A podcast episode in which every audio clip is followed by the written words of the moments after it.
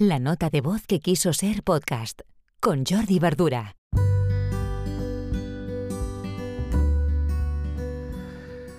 Hola, buenas. Mirad, una de las cuestiones ahora que estamos arrancando un año nuevo y que veo que en el tiempo, no solo en el 2020, sino también en el 2019 y en el 2018, uno de los temas que cuesta más de, resolver es la gestión del WhatsApp. Mm, a nivel personal, evidentemente, pero también a nivel profesional. Y no hablo tanto por los autónomos, los freelance como yo, que al final es, pues, no sé, tenemos clientes y ya sabemos que, que puede que tengamos que estar pues eh, algunos días en algunas horas que no querríamos estar pendientes de mensajes, pero lo tenemos que estar. Em, el hecho de tener una empresa unipersonal, pues hay situaciones en las que no hay más opción.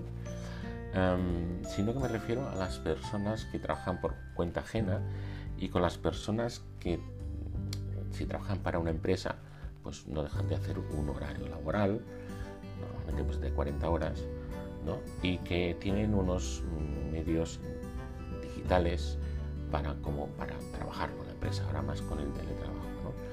Pero sí que es verdad que he visto evoluciones de personas, clientes, trabajadores, clientes míos, que con, con, el tiempo han mejorado esta gestión del WhatsApp, pero en resumen, no es nada fácil, no ha sido nada fácil para ellos llegar a, pues, podemos decirlo así, apagar el móvil de trabajo durante a partir de una hora y abrirlo a partir de una hora.